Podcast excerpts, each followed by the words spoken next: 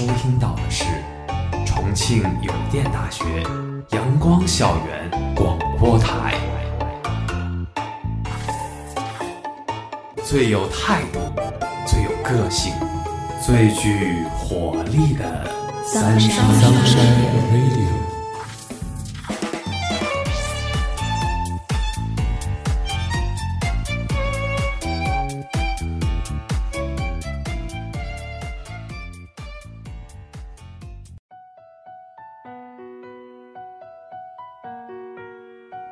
位亲爱的听众朋友们，大家下午好，欢迎收听今天的阳光校园广播台，我是主播小鱼，我是主播于木。我们今天的节目是冬将近，春可期。二零二二年三月，疫情又来了一波倒春寒，吉林连续几日单日新增确诊病例破千。上海各大高校封校，天津中小学停课，青岛莱西多区成为高风险区，杭州一顺丰快递员感染，多地紧急开展全员核酸，一波未平，一波又起。不知不觉，我们在疫情中已经度过了三年。这三年里，我们似乎养成了很多新习惯：出门必备口罩，看见人多的地方就下意识的想远离。新闻里的疫情通报已经见怪不怪，热搜里必有几条是关于疫情。应该有很多人怀念疫情以前可以自由呼吸的生活吧？是啊。世界的钟摆向前走了三年，可是我们好像过了，又好像没过。也有很多年轻人自嘲：青春才几年，疫情占三年。二零一九年的那个冬天，有人在宿舍打包好行李，将桌上的物品小心翼翼地放进抽屉。给床铺盖上防灰的罩子，把椅子推进桌子的下沿。他们心里想着，这不过是一个普通的假期。等到吃完家乡的年味，大家又能相约回到干干净净的宿舍，一起吐槽，一起开黑，一起分享校园的乐趣。可是，谁也没想到。在宿舍大门关上的那一瞬间，他们学生时代的大门也永远的关上了。延期开学，线上答辩，没有毕业合影，原本应该轰轰烈烈的校园生活，就这样在沉闷和悄无声息中走到了终点。当初一个宿舍的室友，也在匆忙中各奔东西。甚至都没能好好的说一次再见。说起疫情下的青春，在校大学生是有很大的发言权的。在微博上看到一位一九级的网友发视频吐槽自己的大学生活，他说，他的大学生活都是在封校和网课之中度过的，而底下的评论。也是清水的附和。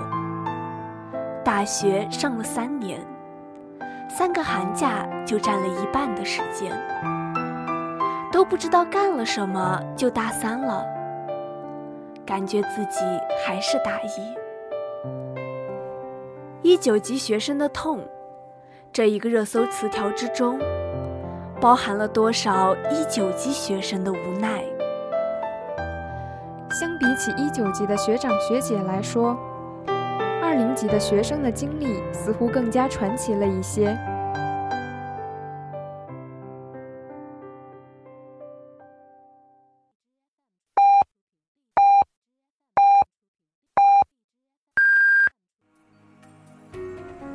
现在是北京时间下午六点，您收听到的是重庆邮电大学。阳光校园广播台。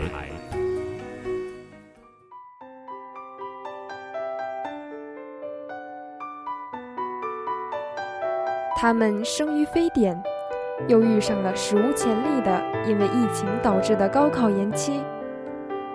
不仅要面临着线上高考复习的重压到了大学又面对着高高筑起的围墙。正因如此疫情还可能改变了我们的人生轨迹。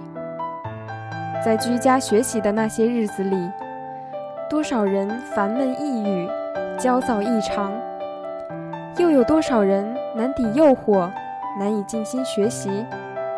这也间接导致了许多人的高考失利，没能去到理想的学校。这样的经历并不是个例。高考本就是阴差阳错的转折点，再加上一波疫情，我们根本不知道命运会走向何处。雪上加霜的是，与一九级大学生相比，二零级大学生连那半年的正常的大学生活都体会不到。还有二一级的大一新生们，疫情给他们的青春平添了一分伤感。本以为还能再聚首的那群人，结果暑假一放便再杳无音信。经典的成人礼，已经准备好的毕业典礼，都因为疫情而变得遥遥无期。一切的邀约都转化成了“等疫情结束后再说吧”。是啊。所有的计划都变成了等疫情结束后再说吧。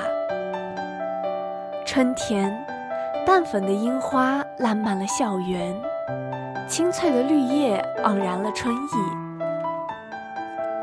与朋友相约出校吃一顿火锅，不愿辜负这美好的春意。兴致勃勃地走到校门口，准备刷脸出门的时候。被门口的保安叔叔告知，因为疫情原因，暂时不可用刷脸出校了。于是兴致缺缺，一切的幻想开始暗淡，一切的期望归于平静，一切的计划都要期待着疫情结束。于是，我们互相宽慰着，没关系，以后还会有机会的。那么，榆木，你可以谈一谈你疫情之下那些等疫情结束后再说的经历吗？我是有这样的经历的。我初中是到别的城市去读的，所以初中毕业后就没时间回去过母校。直到上了大学，好不容易有空闲的时间，却遭遇疫情。不能够轻易前往其他城市，于是没机会再去看母校一眼，这是我心中很大的遗憾。很希望等疫情结束后，再去母校看看，和老朋友聚一聚。而想象之中的青春应该是什么样子的呢？在六月十号那天，正式结束了高中的生活。我们奔涌般冲出校园，来到一个新的城市，认识新的同学，结交新的朋友，尝试新的事物，为自己的十八岁添上浓墨重彩的一笔。去看不属于自己故乡的那个城市的风景，去吃那里的特色美食，没有吃饭时的隔板。没有每日的健康安全打卡，没有间隔一米，没有必要出示双绿码，见面不需要戴口罩，可以和父母一起去报道，一起参观校园，到处拍照，可以不必在意的相互拥抱，可以和朋友相约着，坐着绿皮火车到处旅行。但封校成了常态，我们没有机会出校，因为疫情的反反复复，总是让我们被封控在学校之中。来到这所城市已经快要一年了，我们仍像一个外来者者一样对他一无所知。没有去过它最著名的景点，不了解地铁路线，也不清楚学校周边都有什么，甚至在校本部开着导航都能够迷路。时代的一粒灰，落在每个人身上，就成了一座大山。高中的应试教育给我们塑造了一个没有围墙的美梦。可是，围墙外的我们听不到围墙内的嘲笑。我们会永远遗憾，我们的时间和美梦被葬送在封闭的围墙之内。没有疫情的大学生活，应该会是在阳光明媚的春天。骑着单车去看樱花，在夏天吹着湖边的晚风，就着花生米喝啤酒，谈论未来和满腔热血。在秋天闻着满城桂花香，吃老校门那边排老长队的烤红薯。冬天就一起去火锅店吃一场酣畅淋漓的火锅。疫情时代马上要进入第三年了，这几年里，多少人无数想要去的地方，想去做的事，都因为疫情而搁浅。那么，小鱼，谈谈你想象中的大学生活吧。大学生活在我心中，主要应该是自由的。我认为这是我人生中少有的一段既有时间又有精力去探索世界的阶段。我们应该每天都在发现不一样的世界，不停地开阔我们的眼界。不过在疫情之下，这一切变得有些困难罢了。十八岁本应该是肆意挥洒青春的日子，是应该在祖国的大好河山里感受这个世界。完善自己人生观的日子，是身体和灵魂都能够自由漂泊的日子。可是，本应该多姿多彩的大学生活，却只能被食堂、教室、口罩填满。青春才几年啊，口罩就戴了快三年。疫情下的青春百态。其实带着一股浓浓的心酸。有很多人怀念2020年以前那个没有疫情的世界。我们可以随心所欲的旅游，吹一吹温柔的海风，看一看宁静的落日。我们可以去看喜欢的歌星的演唱会，在体育馆里万人狂欢，享受一场听觉的盛宴。我们可以穿梭于街道、商场，和好友相聚吃饭，让自己被繁华浸染，被快乐包围。如果想念异地的亲人、恋人，我们买好车票，随时都可以出发，去感受爱的滋润。有人在梦里相爱，有人在夜里相会。可是现在，我们只能窝在学校，待在家里，叹息着已经失去的时光，期待着疫情的结束。不管是去商场、景点，还是餐馆，等待我们的都不再是一句“欢迎光临”，而是“请出示您的健康码，佩戴好口罩”。在疫情的肆虐之下。有多少普通人生活节奏被打乱？且不说走到哪里都似乎被焊在脸上的口罩，和似乎已经成为我们生活一部分的核酸检测；也不说居家学校和居家办公所带来的不便，单单是楼下那数个早餐摊。氤氲出的食物的香气，就令人怀念不已。那么，榆木，你可以谈一谈疫情里你所怀念的东西有哪些吗？当然可以。在疫情中，其实我最怀念的事情是大家在一起聚餐，其乐融融，喜笑连连。记得疫情还没来那年，我高一，和一众同学晚上来到海边，吹着傍晚的海风，烤着烧烤，喝着啤酒，快乐非凡。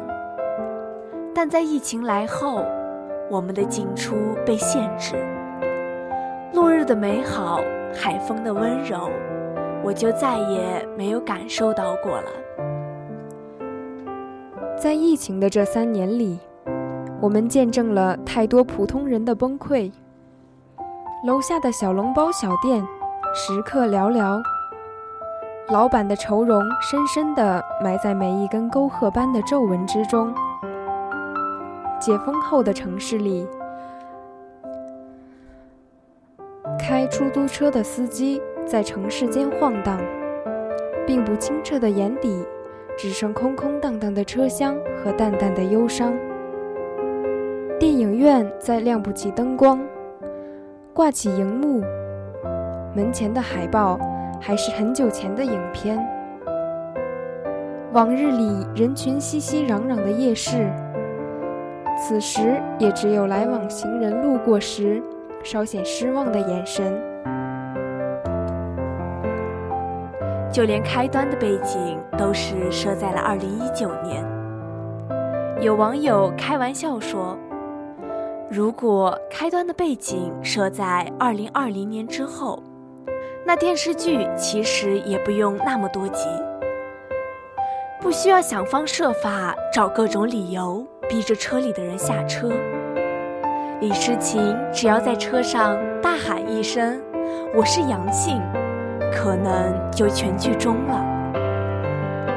微博上有一个博主分享了一个故事：一个学生被一个女生喜欢了三年，今年女生回武汉过年，感染了新冠肺炎，隔离的时候。这个男生一直在微信上陪着这个女生。女生说：“现在的愿望是和男生在一起。”男生答应了，高兴的在朋友圈里官宣。结果第二天，女孩因为疫情离开了人世。看完这个故事。一边替这个女孩感到惋惜，一边又替她高兴。惋惜，是因为她和喜欢的男孩连一个拥抱都没有就走了；高兴，是因为在他生命的最后时刻，他心中存在了三年的喜欢，有了完美的答案。而这样的故事，在疫情期间太多太多。隔着玻璃和男友相吻的九五后护士陈颖，绍兴医院中相拥的夫妻，喊话援鄂妻子赵英明平安归来就包一年家务的丈夫，他们分别时眼中蓄着的泪水，他们再次相见时颤抖的声线中蕴含的激动与心疼。那些本该相拥的瞬间，都因为疫情而搁置。爱人之间所隔的不只是空间的距离，也是疫情所带来的距离。因为疫情，我们明白了，原来我们简单的生活，也会有着那么多、那么大的遗憾。不知道是否有人尚且还记得，二零一九年十二月，微博第一次出现“新冠疫情”这个词的时候，我们尚且不为之所动，以为仅仅是一个稍微有一点严重的流感。而当时与它同时出现的热搜“澳大利亚山火”，我们才真正的为之所担忧。谁又曾想，我们曾经。所不重视的疫情，已经威胁了我们整整三年。让我们失去了那么多。有人在疫情中生意惨淡，面对门可罗雀的店面，黯然神伤；有人在疫情之中失业，在没有经济来源之后愁容不展；有人在疫情期间失去至亲，想吊唁却被隔离家中；更有人因为疫情。而失去了宝贵的生命。口罩遮住了我们的双脸，也让大街上少了很多笑脸。我们在这样的状态下过了整整两年。更让人无奈的是，这样的状态我们不知道还要持续多久。也许明年就能恢复正常。也许五年、十年，甚至二十年，我们都得习惯这种生活模式。一代人的青春，一代人的事业巅峰期，一代人的晚年，都在疫情的影响下，失去了原来的味道，多了些遗憾，多了些无奈。却少了很多本应美好的时光，也因为疫情，我们最终明白了那句：原来国泰民安就是车水马龙，人声鼎沸。兜兜转转，疫情也过去了三年。我们从最开始的轻视，觉得这无非是一次普通的流感。很快就会过去。到后来的惶恐，网上流言四起，我们担惊受怕，不知所措。再到右后面的安心，因为党国的领导、抗疫的秩序和形势都有乐观。再到现在的麻木，似乎疫情的时间已经太久太久，很多人已经忘记了。它是肆虐的，可以致死魔。不再遵守抗疫的规则，于是疫情又有爆发。我们离真正的抗疫成功又远了一步。在这样的环境之下，我们的心境就变成了抗疫最重要的利器。从浙大到上海交大。还有前几天我们的重游，一张张高校学生排队做核酸的照片，刷屏网络。看着这些照片，有人说，我们本该穿越拥挤的人海去拥抱春天，而非整齐地站成疏远的默片。但是，我们无法拥抱春天。就放弃了春天到来的希望吗？就算我们的生活变成了默片，难道默片就没有意义吗？在令人焦虑、恐惧、浮躁的方舱医院，即使身患新冠疫情，却依然平和与镇定的读书的傅先生。是政治秩序的起源，使其心无旁骛，从而在全国引起一股读书热。而除了他，方舱医院的其他医护人员和患者，也用不同的方式充实着自己的生活：太极、广场舞、健身操。卖凉拌菜的案板下学习的小女孩的身影，也是积极生活的体现。迫于生计，必须出摊卖凉拌菜的父母，和必须上网课的小女孩。案板上的是生活，案板下的是未来。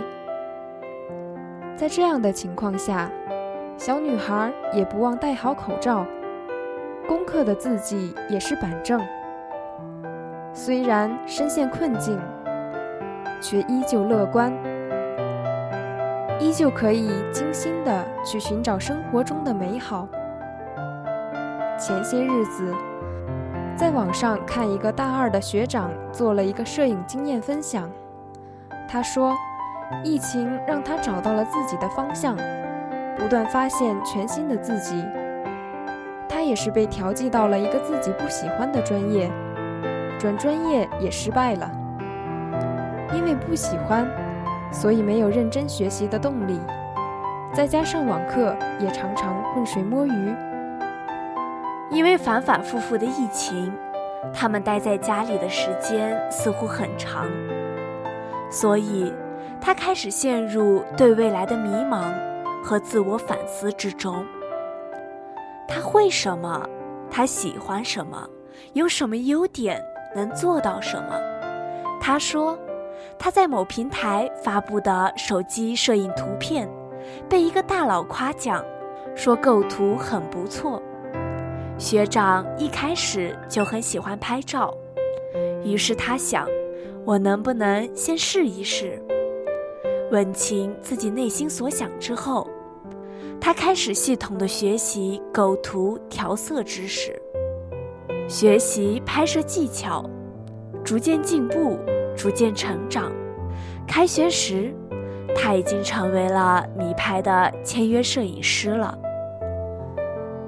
正是因为能够在这些沉淀自己的日子里不断反思，他才能拥有自己不一样的美好的大学生活。看不见的日子里，总有一些人在疫情里有效利用时间去学习。但如果真的没有疫情，你又是否真的会将想法付诸行动呢？那么，小鱼，你能不能谈一谈你和身边的人疫情期间利用时间有效学习的情况呢？疫情的时间，我学会了弹吉他。因为受疫情的影响，我身边的同学的心情一直很低落，包括我。所以在那段闲暇的时光里，我拿起了吉他，想要弹出那些积极向上的乐章，为身边的人还有我自己带来一些精神上的愉悦。与其说疫情是封锁我们自由形成的洪水猛兽。倒不如把它看作是自己的缓冲期和成长期，在这期间去沉淀，去遇见更好的自己。列夫·托尔斯泰说：“所谓人生，就是一刻也不停地变化着，在任何时候都是如此。对于疫情期间的我们也是。”难道疫情来了就不去学习了，不去工作了吗？所有人都对居家隔离、封校管控的大多数时光感到无比的沮丧。但是，往前看，未来的某天，我们依然有时间和精力去弥补这些流逝的日子，而在封闭围墙内的日子里。就好好沉淀，好好进步，去寻找自己最好的人生状态。回想疫情下的三年，我们是不是也有收获呢？对祖国又多了一份自信和热爱，看到了国人的凝聚力和团结，感受到了浓浓的人情味和温暖。如果曾经做过疫情里的志愿者，我们还为社会贡献了一份青春的力量，做了万千光芒里的一束微光。这样的青春，不也是一抹亮丽的色彩吗？而且，疫情也不应该成为我们荒度青春的理由。如果你以疫情为借口，整天待在寝室或家里不学无术，只知道玩游戏、刷视频、看小说，那这不是疫情的问题，而是你的问题。就算没有疫情，你的青春一样没有意义。很多事情确实得等到疫情过后才能做，但也有很多事情在疫情中就可以做。珍惜现在的青春时光，努力去做自己想做、现在也可以做到的事。好好学习，就算是网课，也要尽可能认真听讲，及时复习总结。也许到了期末，你就可以甩别人一截。周末放假不能外出游玩吃饭。那就把这些时间用来提升自我，培养自己的兴趣爱好。疫情不会阻挡你前进的脚步，结果也不会辜负你长久的努力。就算在疫情之下，我们仍然可以用选择和努力，使青春无憾。那么，不用等到春天的到来。我们仍然可以惊艳时光。三年的疫情，牵制住了多少青年向往远方，阻隔了多少恋人拥抱一场，又让多少人历经人间沧桑。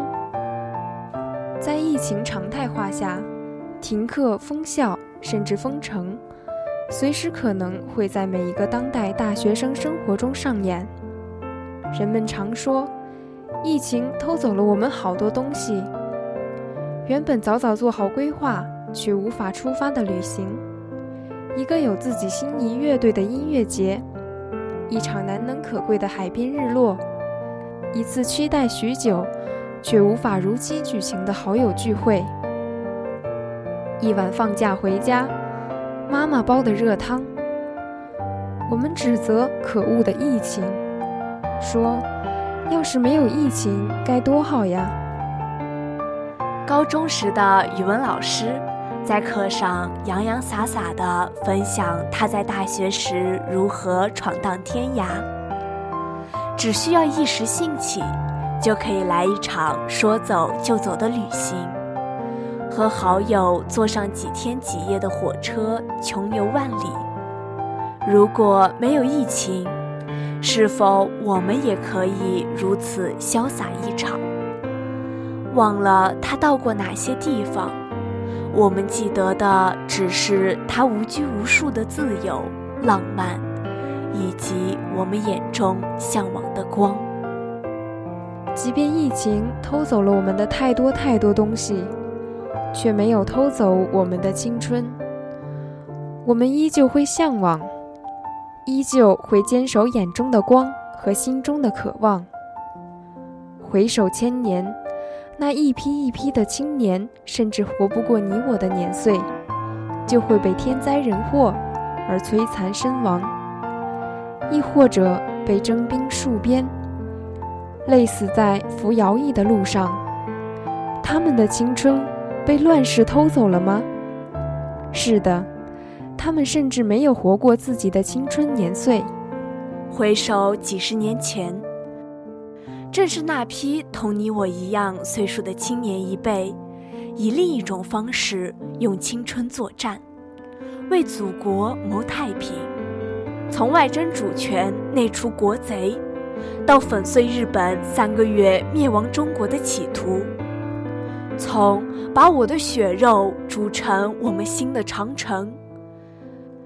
到实现社会主义，从抗美援朝保家卫国，到只要祖国需要就是我的专业。他们的青春被乱世偷走了吗？他们是用青春与鲜血换来今天的繁华盛世。那么，我们的青春被偷走了吗？应该不是的。我们每一次戴好口罩，每一次核酸检测，每一次响应防疫要求，何尝不是以青春为这场没有硝烟的战役浴血奋战呢？那么，榆木，你觉得我们的青春被偷走了吗？我认为这个话题要看你的出发点。要是你想说像之前的那辈人一样的青春，那的确。我们的那种青春被偷走了。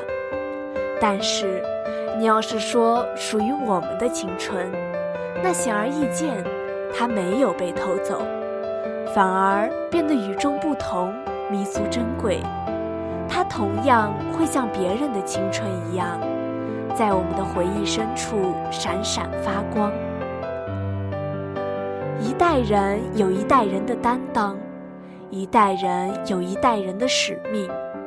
我们是生活在新时代、担当祖国复兴的时代新人。我们有我们自己的青春，有我们自己的担当与使命。无论是在疫情中勇于挺身而出，越是艰苦越向前行的一线防疫工作者。还是牺牲小我、奉献大我的隔离人员，或是捐赠物资、为抗疫工作人员提供关怀的志愿者，亦或是当下每一个戴好口罩、积极响应防疫政策的你和我，都是站在抗疫战线上的一员，都是在用青春为祖国谋太平。以热血为民族谋复兴。也许，在疫情的长期禁锢与折磨之下，有人会产生一些负面情绪。但我们更需要的是，好好的在世界里找平衡，找浪漫，找自己。前些日子里，有同学在我们重游的校园，将应急玫瑰贴在各个角落，给予他人，也给予自己以安慰与鼓励。这样的态度又何尝不是一种浪漫？也有封校的高校学生合奏《灯火里的中国》，用一个个充满生命的音符，给每个人带来温暖与希望。还有人说。学校围墙上种满了月季花，我们被浪漫禁锢。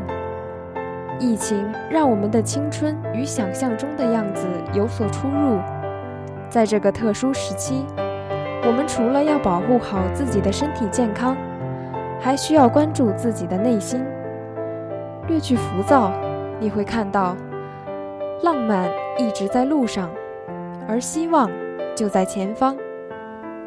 那么，小鱼，你在身边或者网上有没有了解到疫情中的浪漫呢？其实我感触最深的是我们学校的一件事，就是学校的应急玫瑰。其实以前也有这种事出现，但是在疫情之下，它被赋予了不仅爱情的定义，它还是一种生气，一种希望，充满着对苦难生活的反抗。和对浪漫主义的至死不渝，这是我在疫情中最受感触的事情。感受到中国人骨子里的不屈与浪漫。疫情并没有偷走我们的青春，它让我们的青春变得那么独一无二。历史的车轮滚滚向前，时代也不断的更迭变换，唯一没有变的。是中国青年永远沸腾的那一颗赤子之心。正如鲁迅先生也曾经说过的：“愿中国青年都摆脱冷气，只是向上走，不必听自暴自弃流的话，能做事的做事，能发声的发声，有一分热发一分光，就令萤火一般。”也可以在黑暗里发一点光，不必等候炬火。若此后没有炬火，我就是唯一的光。疫情可怕吗？很可怕，它让我们人心惶惶，让我们的生活乱了节奏，让我们失去了许多应该在青春绽放的时光，让我们的经济发展速度减慢。甚至让我们失去了许多的同胞。那疫情不可战胜吗？其实也没有。放眼世界，中国是疫情控制的最好的国家，全员核酸，疫苗普及，居家隔离，这一切的一切，让我们的确诊率和死亡率都成为最低。要不是有国家，也许我们失去的不止青春的时光，更是宝贵的生命。我们能做的不多，不能在前线支援，不能研发新的疫苗，也不能为疫情的患者降低痛苦。我们能做的又很多，每一次的自觉佩戴口罩，每一步的相隔一米，每一项的配合核酸，正如高中的作文里无数次写过的那样。我们仍然坚信着，没有人是一座孤岛，每个人都是战胜疫情的一点点土地。在我们的共同努力下，终将会形成一整片土地。没有一个春天不值得期待，也没有一个春天不会到来。冬将尽，春可期。山河无恙，人间皆安。今天的节目到这里就结束了，我是主播雨木，我是主播小鱼。如果你想收听我们的更多节目，欢迎在荔枝搜索电台“重庆邮电大学阳光校园广播台”。如果你有好的意见或者建议，可以在新浪微博搜索“重庆邮电大学阳光校园广播台”，或者关注我们的官方微信公众号“重邮阳光校广”。重庆邮电大学阳光校园广播台，更多精彩等你来。